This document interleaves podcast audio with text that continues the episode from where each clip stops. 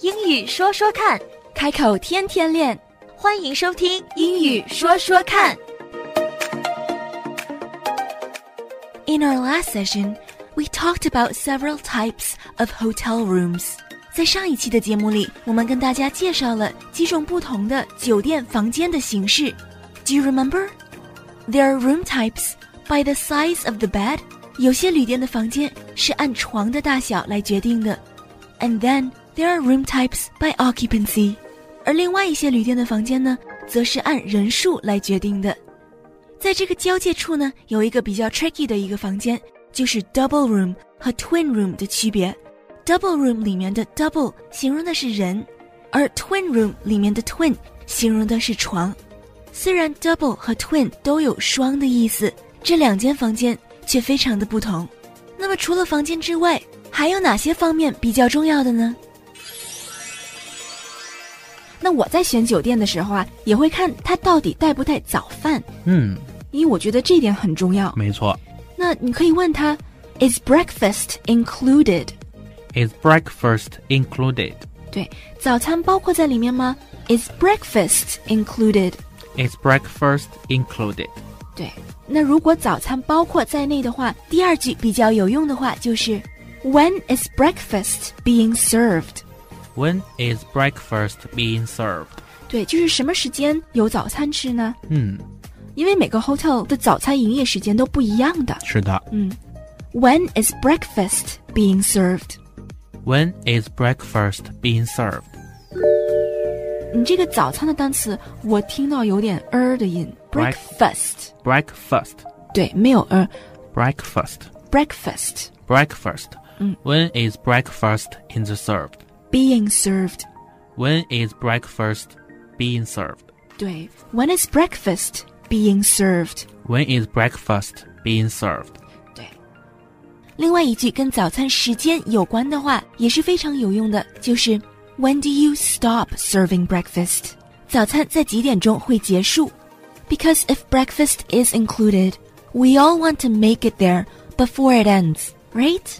因为我想普遍的来说，大家都想在早餐结束之前能够吃点东西，对吧？那还有什么对你来说比较重要的呢？哎呦，我还有好几个箱子呢，不知道他们能不能帮我存一下。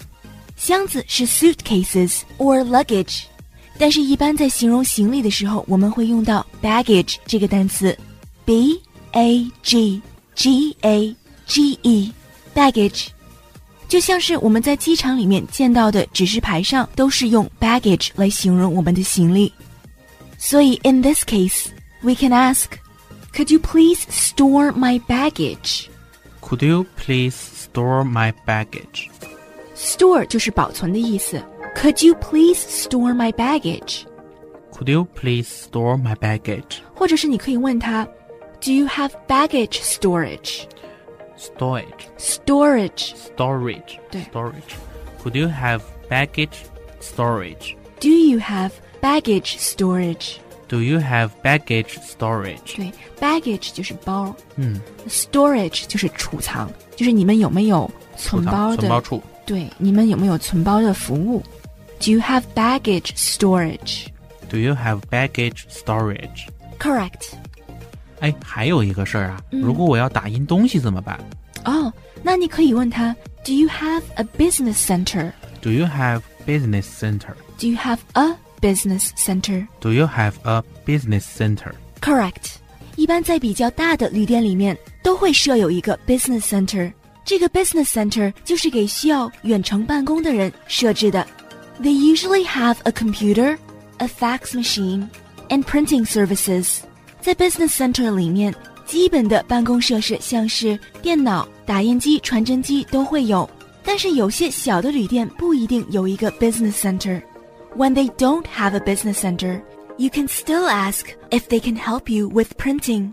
即便它没有一个正式的 business center，很多旅店也都可以帮你打印一些东西。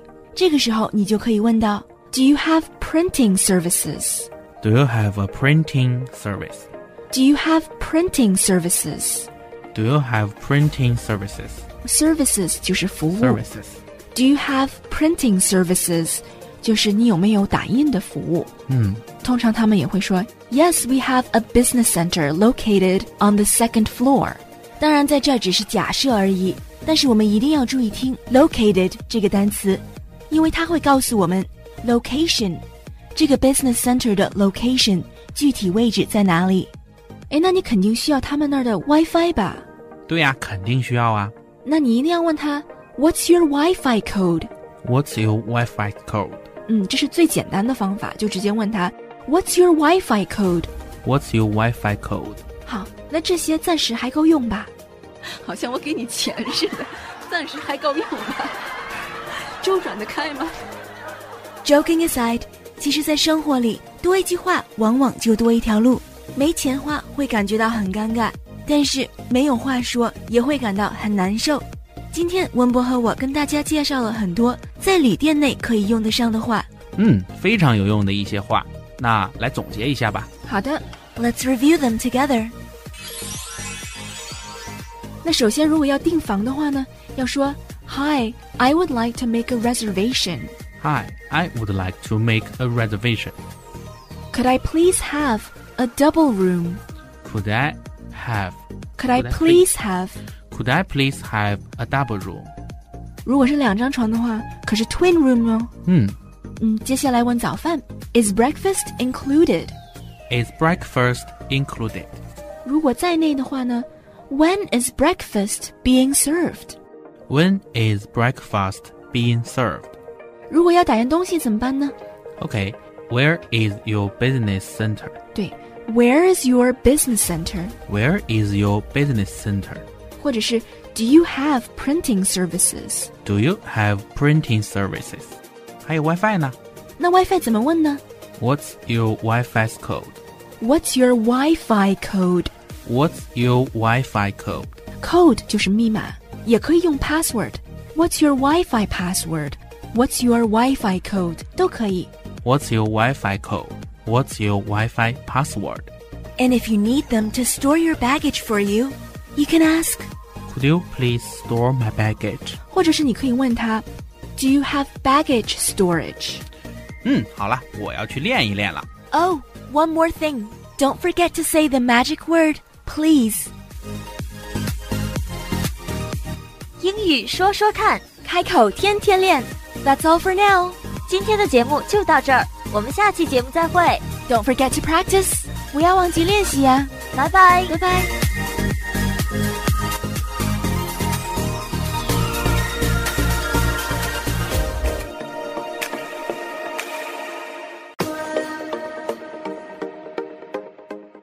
英语说说看，开口天天练。欢迎收听《英语说说看》。哎，文博，你这个周末又要出去玩吗？哎，哪能天天去玩啊？这周啊是出差。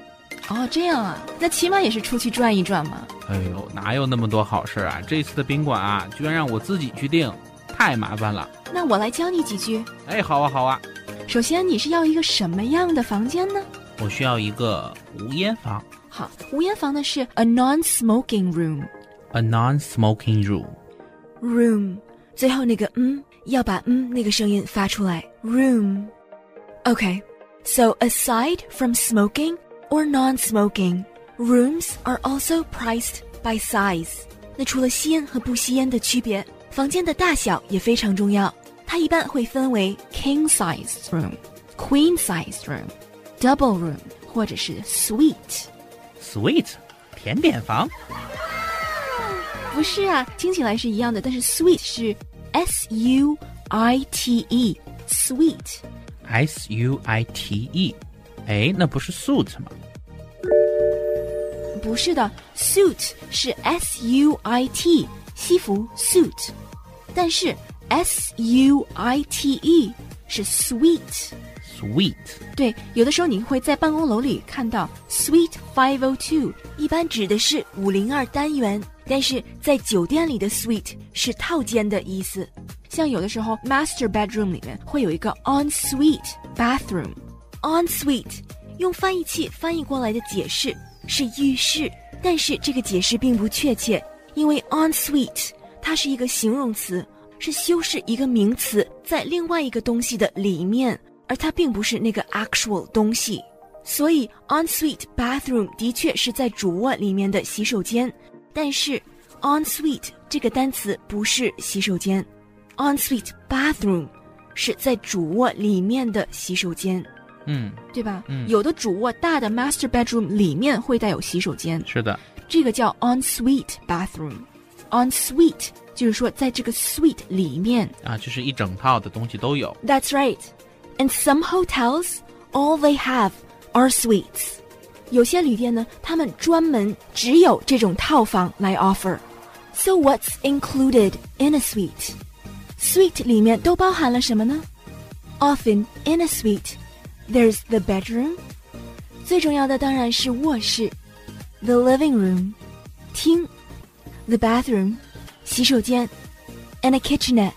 还有一个小的 kitchenette 小的厨房，不像一般的酒店里面只是你进去就一间房而已，suite 就是套房。嗯，就是设备都齐全了。对，suite 是一种 hotel 的形式。Aside from suites, here are some more types of hotel rooms. 除了 suite 套房之外呢，我们再来了解一下其他种类的房间。有 king size room，就是说你的床是 king sized，可以最很大的很那种最大号的那种。对最大号的床。那 queen size 这些 room size，西方酒店里的的 size 主要是由床来体现。是的，西方酒店的 room size 是用床来体现的。嗯 king size room 就是你的床是个 king size，queen 嗯， size room 你的床是个 queen size。那 twin 大 room 号的、中号的、小号的，对 twin room 可是说你这个卧室里面有两张床。对有两张床，嗯，那你要订什么样的房间呢就标间吧，double room， ？double room 两张床标间。不是，double room 是一个 bed for two people，twin room 是两个床。这里又需要注意了，double 和 twin 虽然都是有双的意思，but in this case。When it comes to hotel rooms, double describes the occupancy of a room. 在酒店房间方面，double 修饰的是人而不是床。Similarly, single, triple, and quad are all used to describe the number of guests that these rooms are designed for. 在这儿需要注意的是，single、double、triple 和 quad 是把酒店的客房分成单人、双人、三人和四人的房间。single 单人，double 双人，triple 三人，quad 四人。